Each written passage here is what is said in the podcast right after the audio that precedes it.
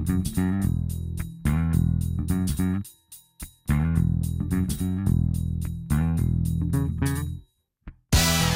25 de Abril é um caso único na história universal. Não consegue encontrar nada semelhante, porque os militares, que em certa medida suportavam a ditadura, derrubaram a ditadura, abriram as portas à liberdade, resolveram o problema da guerra, construíram a paz, criaram a democracia e criaram condições para que os portugueses pudessem construir uma sociedade mais, mais justa e mais livre. E depois disto tudo, devolveram o poder à sociedade democraticamente eleita. Que, e por isso mesmo, se há uma coisa que me irrita, ainda profundamente, se me querem ver irritado, É isso. é, é de facto virem-me dizer que me obrigaram a regressar a quartéis. Não.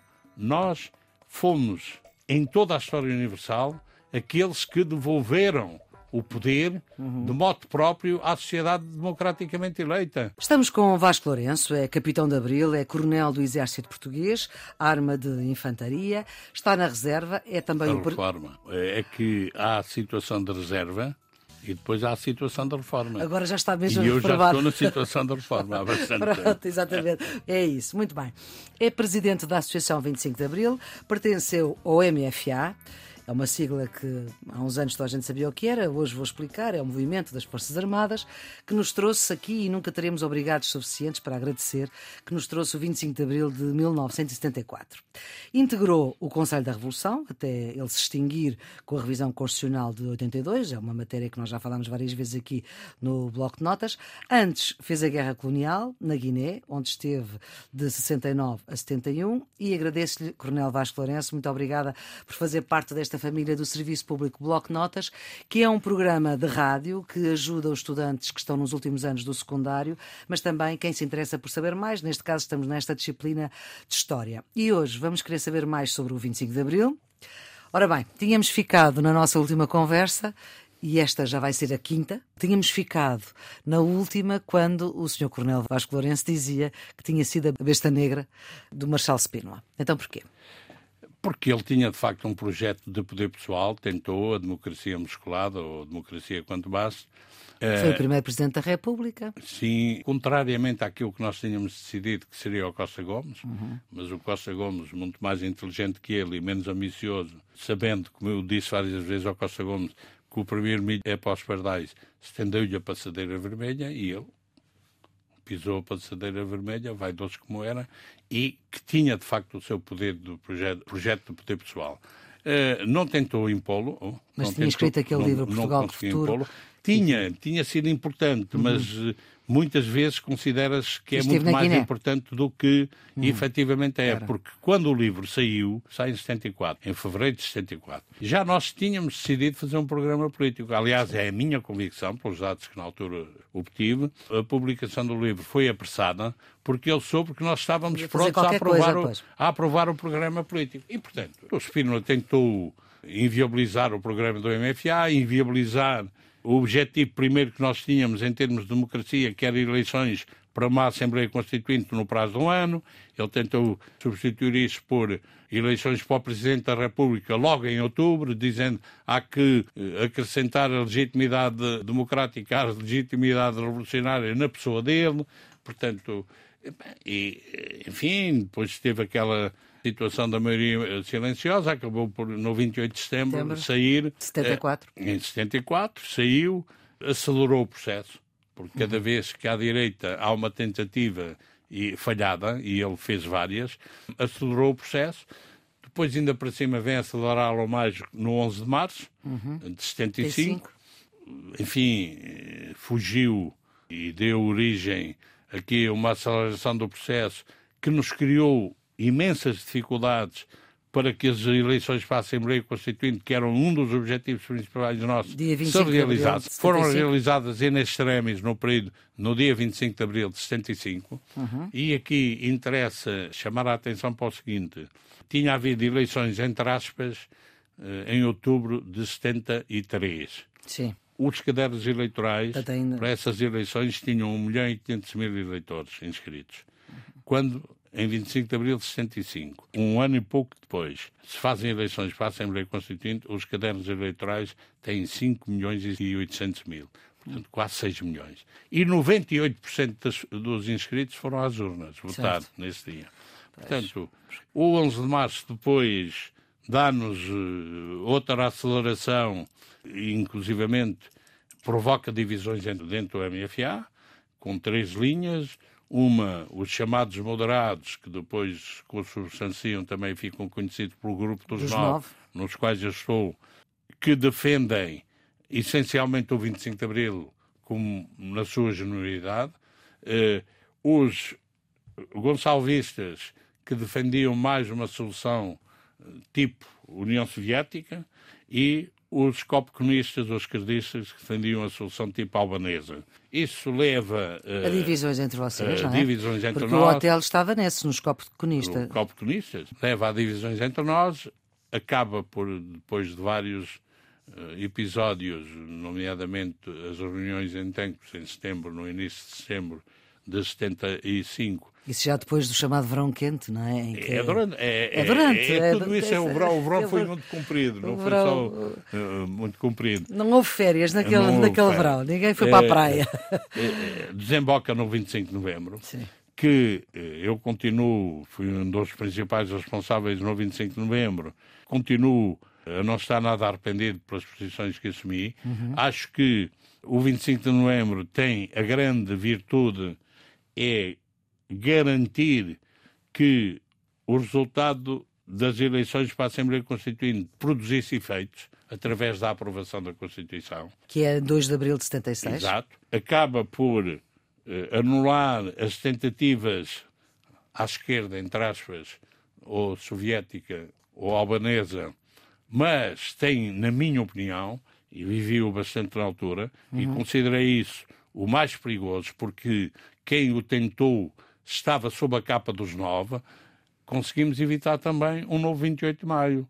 Conseguimos evitar Ou seja, também... aquele golpe que houve no tempo uh, do Estado Novo. Uhum. Exato. Uhum. E, e, portanto, conseguimos evitar um regresso à ditadura que uhum. tentaram. A figura principal eh, pública que deu a cara foi Jaime Neves, uhum. tentou isso e por isso mesmo eu, aliás, acho piada quando a extrema-direita começa a dizer que quer comemorar o 25 de novembro, eu digo comemorar o quê? A derrota?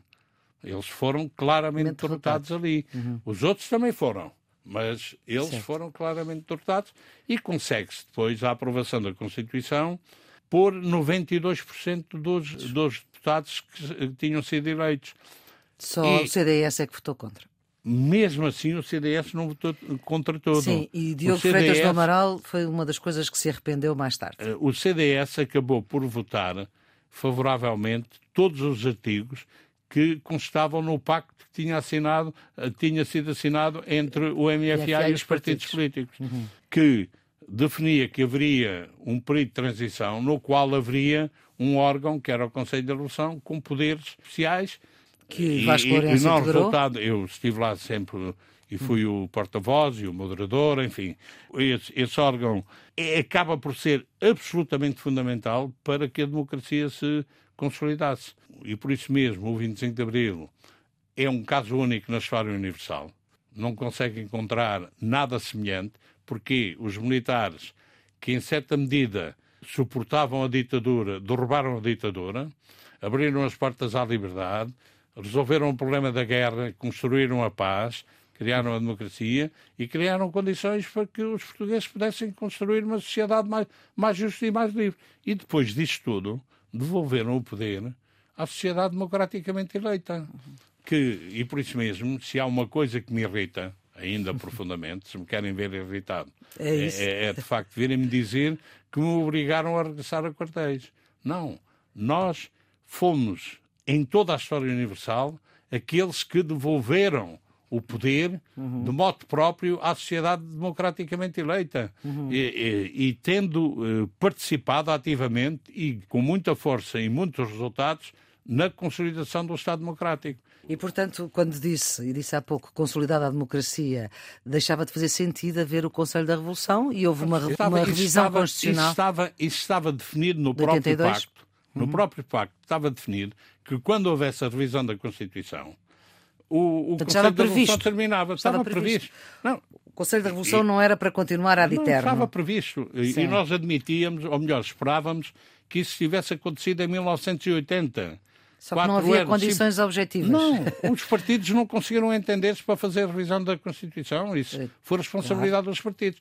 E quando os partidos se entenderam e fizeram a revisão da Constituição, acabou naturalmente o, o Conselho da Revolução e entrou-se na chamada democracia plena. Uhum. Enfim, que tem os defeitos todos que tem, mas que, apesar de tudo, eu prefiro uma, uma democracia com muitos defeitos, a chamada má democracia, a uma ditadura sem defeitos nenhums. Tenho uma, a uma boa ditadura, eu ponho a boa entre aspas. Acha que ficou alguma coisa por dizer? Eu acho que o essencial, uh, o essencial que, que abordámos aqui, o essencial, uh, e de facto o que me interessa frisar é este aspecto que o 25 de Abril teve, de um movimento, uma ação feita por militares hum. que não quiseram o poder para si, que deram tudo e se envolveram, e inclusivamente, como eu costumo dizer, chegámos a, a, ter que nos prender uns aos outros para cumprir os compromissos que tínhamos assumido, uhum. cumprimos tudo aquilo que prometemos. Portugal aprovou uma Constituição de uma forma o mais democrática possível e das Constituições consideradas mais avançadas de todo o mundo, e nós devolvemos o poder à sociedade. É evidente que eh, há uma mágoa grande nossa na maneira como a sociedade nos, eh, não é a sociedade, como o poder nos trata, porque a sociedade, felizmente, eh, hum. continua a sentir que os portugueses, de uma maneira geral, reconhecem, uh, reconhecem e estão gratos e, hum. e, e, e, têm por nós uh, consideração. O poder, não, o poder tem feito, enfim, tem-nos tratado muito mal. Ignora, a, a, a certa altura, dá a ideia que tem ciúmes pelo facto de termos sido nós a fazer o, o que fizemos, não é? Hum. Porque, como sabemos, nomeadamente os velhos republicanos, durante a ditadura fizeram várias tentativas. E não conseguiram. Não conseguiram, e depois, de repente, apareceram meio dúzia de miúdos, pá, trás, trás, pega lá, derrubaram, não sei o quê, e agora pega lá o poder eh, consolidado na democracia. Quantos anos é que tinha? Portanto, foi Eu era dos mais velhos dos pois. capitães e tinha 31 anos. 31 anos. Salgueiro Maia tinha, tinha 29. 29. Tinha 29. Portanto, é aqui a geração dos 30. Não, é 20 e poucos, 30, 30 à volta disso. Depois havia uns, o hotel já tinha mais 5 anos que eu, o Vitor Alves também. Uhum. Portanto, havia assim uns que os majores tinham mais idade. Agora, dos capitães, eu era dos mais velhos, tinha 31 anos dos mais antigos, porque tenho indivíduos mais modernos que eram mais velhos. Mais modernos, isso é que é a linguagem militar. Coronel Vasco Lourenço, muito obrigada Obrigado. por fazer parte desta família do Serviço Público Bloco de Notas, que ajuda quem está nos últimos anos do secundário, mas também quem se interessa por eh, saber mais. A produção deste programa é da Ana Fernandes, os cuidados de emissão de Jorge Almeida e Elinor Matos, a ideia e edição de Maria Flor Pedroso. Tenham um bom dia. Obrigado. Thank you.